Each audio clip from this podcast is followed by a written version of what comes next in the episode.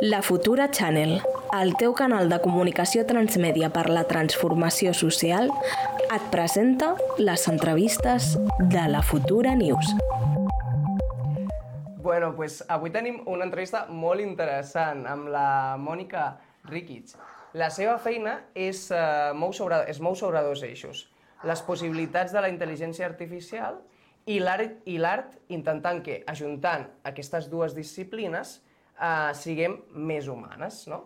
El 2021 va rebre un Premi Nacional de Cultura per la seva feina i a principis de l'any a principis d'any va fer una expo al, al Caixa Fòrum que es deia Homo Ludens.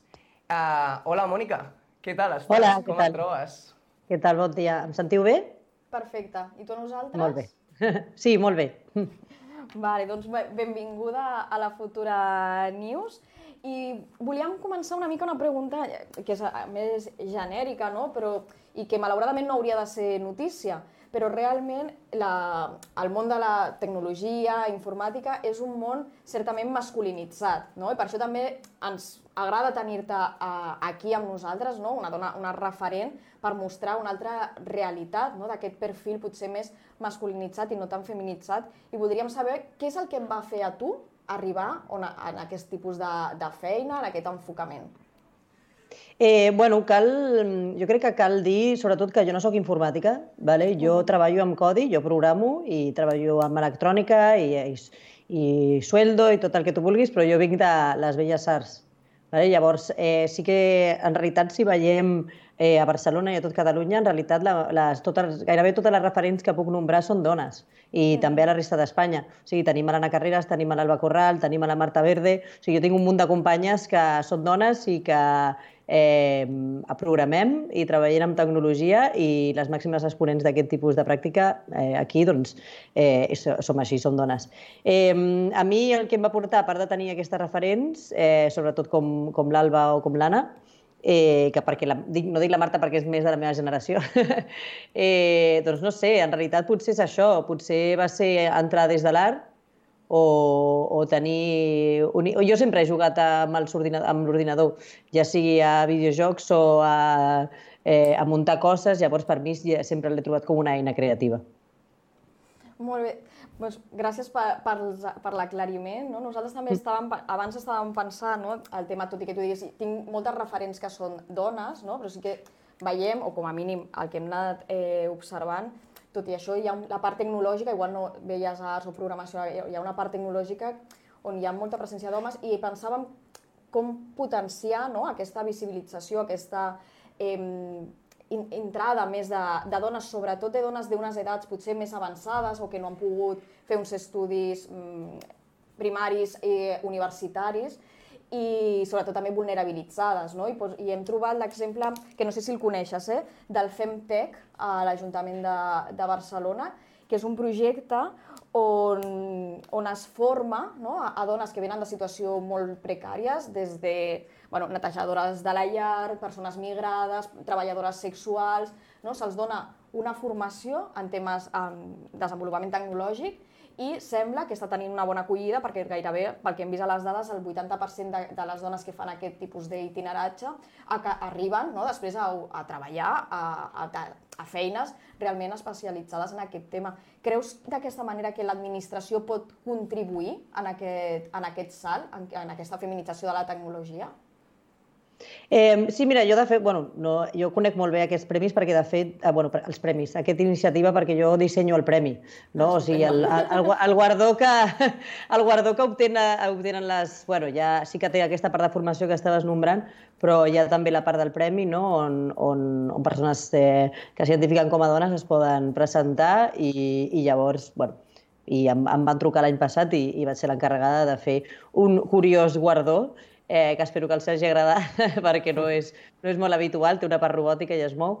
I sí, jo crec que, clar, qualsevol iniciativa que sigui, que sigui per, per, bueno, per, per ajudar aquesta digitalització o per, per qualsevol tipus de coneixement de persones que potser no han tingut eh, les facilitats que hem tingut unes altres, eh, doncs, crec que està bé.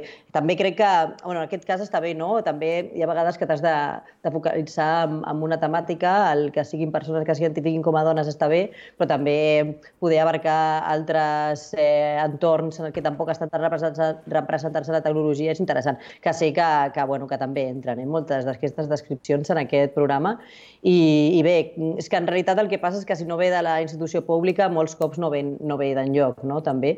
Llavors eh, crec que és bastant important que sí que des de l'administració pública es facin aquestes iniciatives. Mm -hmm. Uh, Mònica, l'altre dia estava sopant a, a Tarragona i va venir un cambrer, ens va, ens va, ens va agafar nota, no?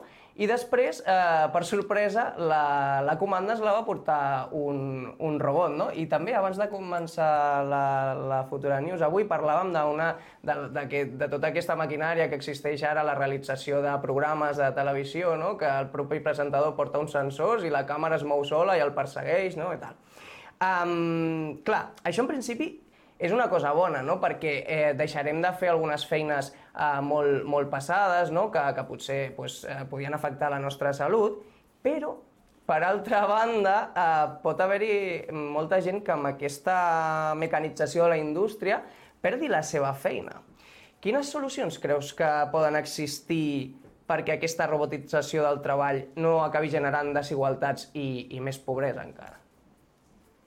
Bueno, jo crec, bueno, crec, està molt clar que les desigualtats i la pobresa no les genera la robòtica, sinó el sistema, no? Sigui, en realitat és com estan creades el sistema, en aquest cas el capitalisme, que és en el que estem visquent, o el, o el capitalisme tardío, com es vulgui dir, eh, seria en realitat el, la gent responsable de que hi hagués precarització i pobresa. La tecnologia, al final, és una eina, eh, i, i no és neutra perquè sempre hi ha un humà al darrere, no? Abans de, eh, ahir també estava en una conversa que estàvem parlant de ciència i tecnologia i era això, no? És, els, els robots creen ells sols? No, sempre hi ha un, un humà al darrere, ni que sigui la persona que crea l'algoritme.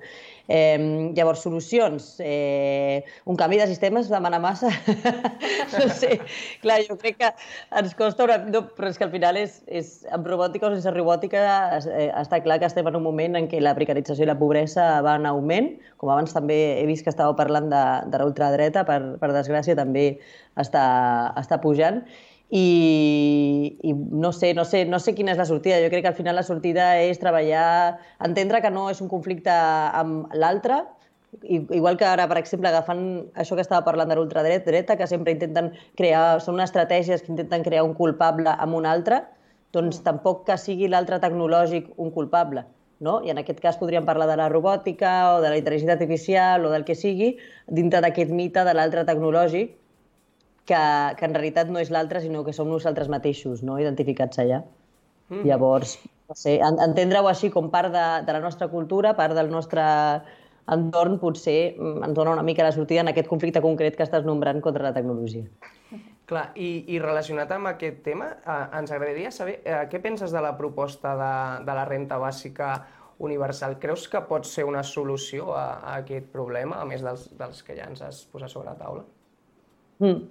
Eh, a veure, jo personal no tinc idea d'economia, vale? llavors el que estaria dient seria una mica una opinió personal sense cap tipus de eh, justificació, potser, però jo, jo, jo sí que crec que una bona aplicació de la renda bàsica universal seria una de les solucions en les que ens trobaríem a, a molts problemes. El que passa que no ha de ser una renda un, bàsica universal sense condicions, sinó que ha d'haver-hi una transformació social i una transformació sobretot educativa i una transformació mm, del, bueno, de, de les bases de la societat per, per poder portar aquest projecte endavant que, que, bueno, que s'ha de fer, no? també, que no és de dir un dia, d'un dia per l'altre vinga, ara canviem, fem renda bàsica universal i tot seran flors i violes, perquè no serà així, i no serà així en cap cas, de cap cosa. No? Les transformacions porten temps, porten educació, porten amor, porta, porta bueno, el treball comú de posar moltes, eh, bueno, moltes persones d'acord, que tampoc, doncs, que a vegades costa, no? Sí, la veritat és que sí, que crec que estàs comentant temes interessants més enllà de la robòtica, no? que al final és el canvi de paradigma, no? són, són necessaris canvis de paradigma i moltes vegades fem mm, parches, em surt en castellà, no? Fem com parches, no? O sigui, mm, estem perdent la feina per la robotització, això és un parche, no? És una excusa. Eh, tenim un problema amb, amb això, amb l'educació, amb la garantia de, de feines estables, amb poder tenir uns itineraris de vida mm, sants i, i dignes, doncs renta bàsica sense realment reflexionar no? on està la base d'aquests possibles conflictes o, o problemes que porten a situacions eh, de vulnerabilitat em sembla que això que ho has dit és molt interessant i vinculat també amb el que deies no? de, de l'extrema dreta que fa servir eh, nosaltres i ells, no? O sigui, aquí necessites un conflicte per, per tenir un discurs, per generar un espai on el teu discurs entri, no? perquè al final la gent entén molt bé no? és molt ràpid entendre ells, nosotros, i per tant estem confrontats. I crec que això també és una mica el que ha passat, no? o amb, amb el tema de, dels robots, no? aquesta part com és algo negativo, és una cosa que ens fa por, fins i tot a, la, a, les, a les pel·lis, no? O sigui, els robots se vuelven locos i nos van a matar. Per tant, crec que part de la teva feina també és fer que aquesta part de robots, de robòtica, sigui una part que la gent pugui entendre com un tema positiu, eh, afable, mm, de, una, de tu a tu, no de otros i nosotros, no? I volia que ens expliquessis una miqueta més aquesta visió, per què penses que hi ha aquesta visió que pot ser negativa, com es pot treballar per veure les parts positives, Mònica. Mm. Bueno, sí que és veritat que al final hi ha, bueno, hi ha moltes estratègies, aquestes que fan servir eh, l'altre com a... l'enemic, no? I lo dolem com a punt de connexió en comptes de trobar eh, els punts de connexió reals en lo positiu perquè pot ser, bueno, això més conflictiu, no?, el que estàvem parlant. Eh, bueno, jo quan, quan em fan aquesta pregunta de quina és aquesta narrativa apocalíptica, no?, per què es dona aquesta eh, eh, narrativa apocalíptica envers... Eh, a lo robòtic o a la intel·ligència artificial o a l'altre no tecnològic, eh, també hem, hem de tenir molt clar que estem parlant des d'una perspectiva occidental, vale? perquè això en altres tipus de cultures no existeix, la visió que tenen de l'altre tecnològic i del robot és molt diferent, eh, però des de la perspectiva occidental, eh, bueno, eh, a, a, hi ha dues parts per mi que són principals, que per una banda tenim el mite, el mite de la representació del que és l'altre tecnològic a les narratives més mainstream, podem passar pel·lícules o el que sigui, Eh, també desconeixement, no? eh, creure que, que, que, les, que, la, que aquest mite del que, que està promocionat pel desconeixement, no? de creure que aquests algoritmes van sols quan en realitat hi ha humans al darrere. En molts cops hi ha humans molt precaritzats, precaritzats al darrere que fan el que tinguis aquests sistemes que siguin d'alguna manera intel·ligent i fent servir aquesta paraula intel·ligent, l'altra és el problema de la definició d'intel·ligència. O sigui, si tu, pos, si tu, nosaltres pensem en un robot, en realitat estem pensant en un sistema cognitiu artificial, que normalment li diem intel·ligència artificial, i d'aquesta forma ja assumim que hi ha una forma universalitzada de definir la, la, la intel·ligència, que de fet va molt lligada al tema de l'humà. Eh, a vegades també vosaltres ho heu dit, a mi em diuen que jo vull humanitzar la, la tecnologia i en realitat a mi el, el terme fins i tot humà tampoc és, és, és molt exclusiu també, eh? i no és perquè estic dient oh, inclu incluïm a les màquines que siguin com humans, no. És perquè què entenem com humà ha estat sempre un, una problemàtica dintre de tot el, tota, tota la història, eh, un, un, tota la història mm, occidental, de nou, no? per entendre d'una altra forma.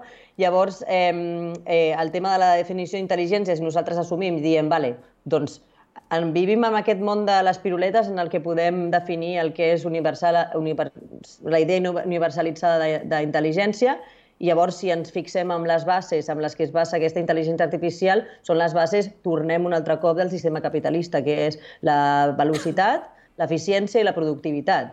I jo no crec que aquestes siguin les bases de la intel·ligència, almenys no són per mi, però si aquestes són les que definim, mai guanyarem a un robot, no? Mai guanyarem a, un, a una màquina a, que, a, aquest, a, aquest, a aquest joc.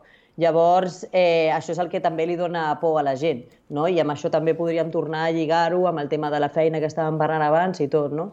Llavors, al final, mm, jo crec que molt es dona en confusió, en no entendre que nosaltres som part dels sistemes tecnològics i els sistemes tecnològics són part nostra i en realitat, en realitat tenim molt a dir. M'ha semblat molt interessant perquè fins i tot té una part filosòfica, no? de, de què és el ser humà, què és la intel·ligència, i, i també m'agrada quan, has, quan ho has comparat, no? bueno, has comparat no, ho has definit com un tema de joc capitalista. No? Al final, si ens posem en, en aquest punt de producció, doncs és evident que, que aquí doncs unes màquines produiran més perquè estan programades per, per aquesta producció. I és veritat que també mirant una mica, no, buscant informació, hem trobat que fins i tot hi ha alguna com, hi ha com un altre extrem, no? O sigui, com un altre extrem de, de certa... Eh, com una religió, no? de vegades també de, de defensa de, de, de la robòtica o de, o de les màquines, no? que venera el que mal, potser mal anomenat intel·ligència artificial. No sé si tu coneixes aquest, més aquests extrems i què en penses? Bueno, jo de, de religió no conec. Jo conec un moviment que són potser els transhumanistes, que estan, són bastant positius amb aquest tema, per exemple, i, i no, no sé, bueno, hi ha persones, eh, personatges públics com l'Elon Musk, potser, que, o sigui, estic pensant eh, així, que em venen sí. al cap de persones que puguin ser molt tecnodeterministes, que tenen aquesta idea no, de que és igual que s'acabi el món perquè la tecnologia ens salvarà, o, eh, bueno, sí, hi, ha, hi havia que, aquesta persona, que ara no recordo el seu nom, eh, Cordeiro crec que era, que deia que el, que el cervell humà que havia, tenia un pendrive de, de 2 gigas i deia que aquí cabien no sé quants serveis humans. Bueno, eh, hi, ha, hi ha gent per tot, no? no sé, jo no, no, no, no, no, no coincideixo amb el pensament d'aquestes línies de pensament, bàsicament, però, però bueno, també eh, ja durant molt de temps els humans hem, hem fet, de, bueno, o sigui, hi ha gent que parla de tecnologia, però no cal que siguin com coses per, per avançar o per ser immortal o tal qual. Hi ha molta gent que té el seu telèfon mòbil com si fos una religió, no? També, o l'ordinador. O sigui que... ja ho fem, ho fem molts i moltes, no? Que estem, som cíborgs enganxats amb, el nostre telèfon. Mm -hmm. I Mònica, seguint amb, amb el tema de la intel·ligència artificial, hem vist com els últims anys la indústria, per exemple, de, de la telefonia mòbil s'ha llançat no? a, a, a, a ser els primers, no? cada, cada marca ser la primera en, en dir que, que, que comptava el seu dispositiu amb aquesta tecnologia i que al principi ben bé no es, podria, no sabia què, què es podria fer amb això i tal, però ara, bueno, doncs hi ha aquest tipus d'aplicacions, no?, com el, com el DALI, no?, que et col·loquen la, cala, la cara d'una persona en, en el cos d'una altra que està ballant, o, o, o, o, bueno, o muntatges específics no? que, que ho fa d'una forma uh, automàtica. No? Eh, la pregunta seria, creus que aquests creus que, que aquesta tecnologia i aquesta facilitat no, que arriba a l'abast de, de, de la butxaca de tothom, no, en, el seu, en el seu smartphone, cada persona pot trobar aquesta, aquesta tecnologia. Fins a quin punt creus que, que això pot substituir processos artístics eh, creatius com els que fan fotògrafs, pintors o, o, o il·lustradors? Home, jo no crec que... Jo crec que de nou tornem al, a la meva proposta per la col·laboració amb les màquines. Jo crec que si al final aquests eh, sistemes eh, i amb els exemples que tenim fins ara acaben sent els que generen eh, art o fotografia o el que sigui, eh, al final eh, serà molt avorrit. O sigui, jo no sé si penseu el mateix, però és que sempre són com imatges molt similars, no? I la raó per la que aquestes imatges són tan similars és perquè les persones eh, són usuàries del sistema. No són les... Sí, poden, poden tenir un grau o, o menys més de control i de facilitat per crear aquestes frases que fan aquesta generació d'imatges, però el model que hi ha darrere, el model de l'algoritme que hi ha darrere del, de recolliment de dades i de tot, no? del que, que alimenta aquest sistema de deep learning o de machine learning, no el controla. Llavors, o la gent s'avorrirà o nosaltres ens avorrirem de veure aquestes coses repetides una darrere l'altra. Jo crec, eh? O sigui, llavors, aquestes coses amb col·laboració amb ments creatives amb col·laboració amb, amb, amb, amb animacions, amb col·laboracions amb pintors, amb col·laboracions, pot arribar a coses molt xules, no? I, i és el que està passant ara també. Hi ha sistemes de veus, ha sistemes de vídeo, hi ha de tot, no? Ara, si això diem, no, és que eh, el, els robots, en, bueno, en, les intel·ligències artificials començaran a fer això i, i ja seran els nous artistes. Deixem-li a veure què faria una intel·ligència artificial si fos artística, no? Perquè no faria dibuixos de, pers de persones, no? Perquè si està explicant la seva, la seva experiència, per què ha de pintar una persona, no? O sigui, no sé, ja, jo crec que si ens posem a pensar en realitat així una mica pensament experimental ens hi aniríem a dir les màquines no farien aquestes coses, probablement. Ara, abans d'entrar a la segona pregunta, és que sempre és un tema, no?, que me'n recordo quan vas explotar l'Instagram, no? que tothom feia servir Instagram, etc. Semblava que acabaríem amb els fotògrafs, no? les fotògrafes.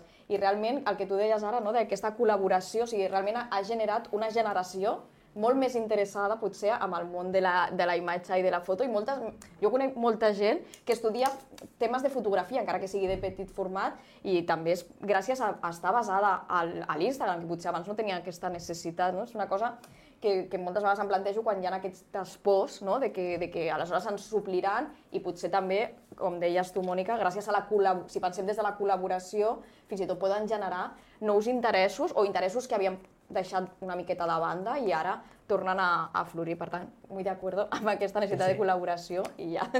Sí, sí, no, i, i en cap cas la meva mare que, que utilitza l'Instagram per fer fotos anirà a una boda a substituir un fotògraf professional a fer fotos als nòvios. No? Uh, Mònica, has introduït a la conversa uh, un terme interessant que últimament també amb aplicacions com TikTok o Instagram uh, comencem a, a, a tenir en el nostre vocabulari diari, no? Els algoritmes, no? Els algoritmes seria algo això com Bueno, mm, això que, que, que ens, eh, a, a base de, de, del que nosaltres veiem acabem retroalimentant-nos i, i, i seguim i, i el que ens mostra aquesta aplicació és allò que, que ens agrada i, i bueno, entrem com un, en una espècie de cercle. No? Ens agradaria que ens ho expliquessis tu, no? des de la vessant del teu coneixement. Què són aquests famosos algoritmes?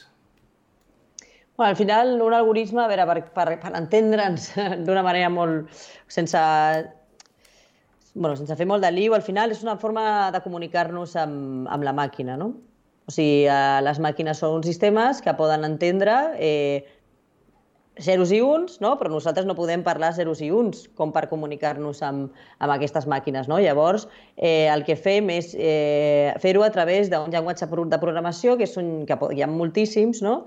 en el que mm, podem parlar amb les màquines. Els llenguatges de programació ens permeten parlar amb la màquina i els llenguatges de programació eh, amb tu, amb un llenguatge de programació, el que fas és escriure un algoritme. Vale? I llavors, eh, és al final com, com li expliques a la màquina de, mira, vull que facis això, no? Ara vull que em dibuixis un cercle. Si fem servir un llenguatge de programació visual, per, o sigui, per, per un output visual, diríem, mira, dibuixa'm un cercle, no?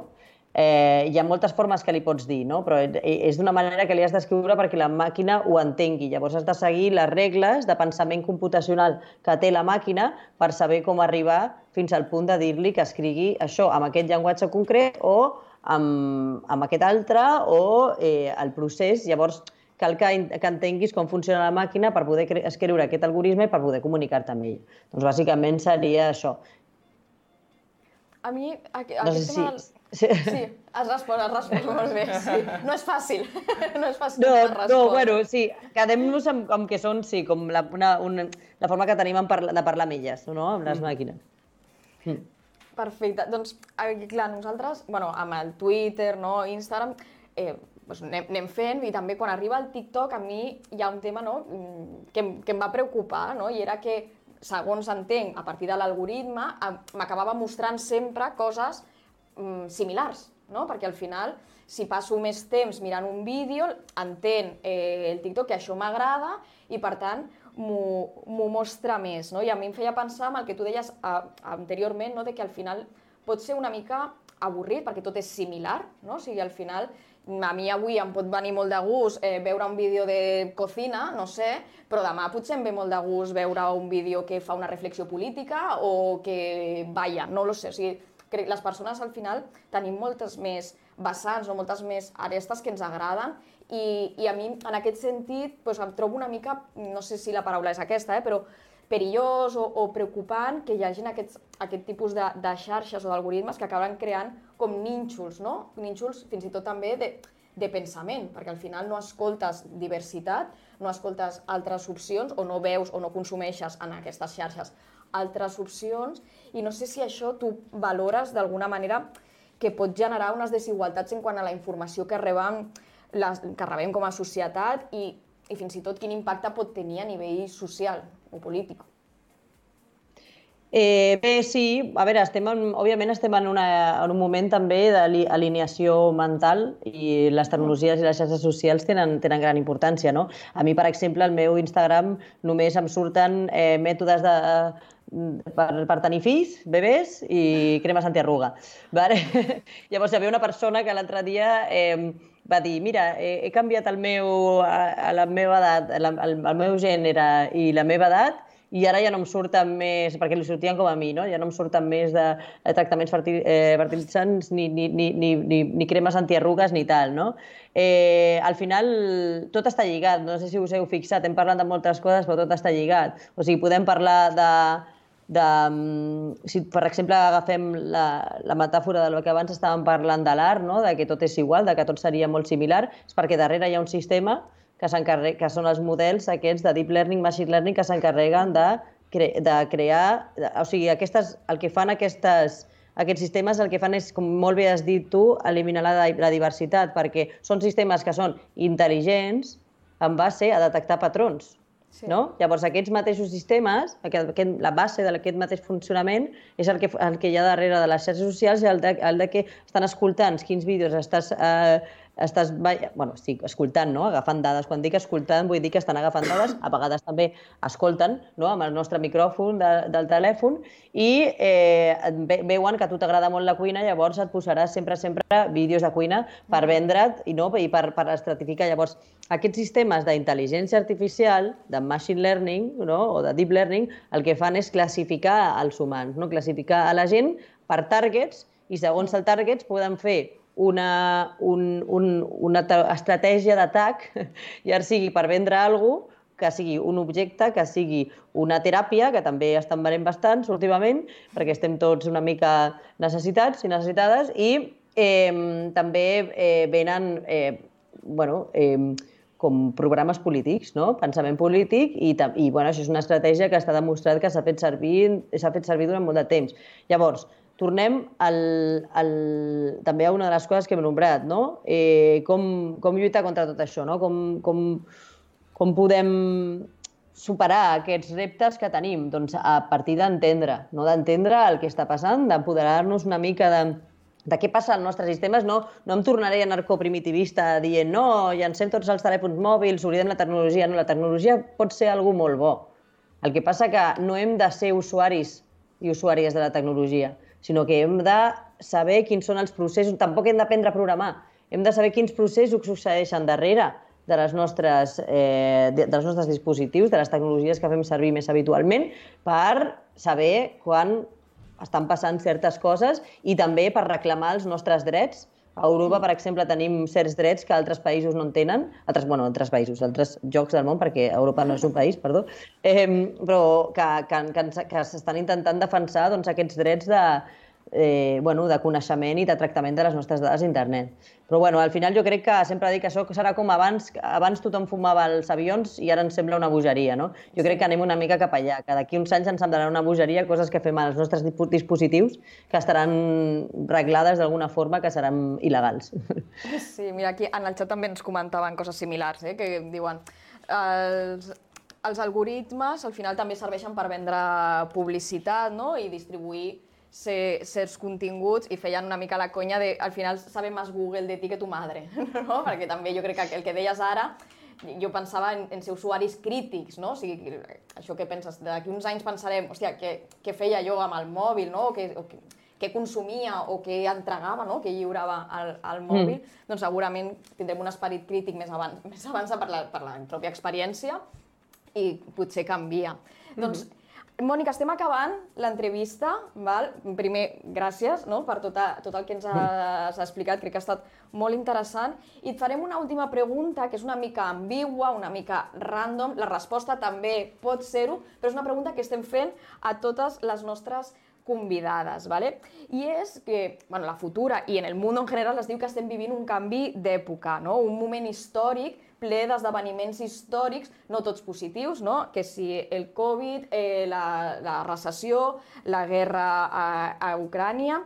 I la pregunta random oberta i la que tu pots esplaiar com vulguis és què fem per, perquè aquest canvi d'època funcioni, que, com ho arreglem, aquest desastre que sembla que estiguem immersos? Com ens en sortim d'una manera més positiva? Eh... Com ens sortim? Eh... No sé. No sé. Bueno, acceptant el canvi. Molt bé. Acceptant el canvi i formant part del canvi. Suposo que seria no fer-lo fer, -lo, nostre. Perquè les coses han de canviar, no hem de tenir por del canvi. Només bueno, doncs fer-ho. Molt bé, molt concís i molt clar. Doncs ara sí, Mònica, moltíssimes gràcies. Una entrevista super, eh, super interessant. Um, segueix amb la teva tasca, és molt útil, molt necessària i et, et seguirem de prop per veure què fas perquè segur que, que donaràs molt, molt de parlar. Gràcies. Molt bé, moltíssimes gràcies. Que vagi Vinga, molt bé. adéu. Pues, Lorena, doncs fins aquí la Futura News. Moltes gràcies a, a totes per estar aquí. Us recordem que avui a les 7 de la tarda, en directe, tenim un programa amb la Char, a veure si ho dic bé, eh? Sí. Charc Astrology, Molt bé. que és allò que comentava la Lorena abans, de que ens, legi, ens llegiran l'horòscop i mirarem amb, amb bolets, no? Quin sí, tipus de... quin tipus de... I també la maquilladora Alice Cru, que no ens oblidem, Cru, que és molt, entrevista. molt una entrevista que serà molt interessant també. Meravellosa. I bueno, això no us ho perdeu i us recordem que ara la Futura News torna cada dimarts i cada dijous en directe a la una del migdia. Molt bé. Fins aviat. Doncs que vagi molt bé, gràcies.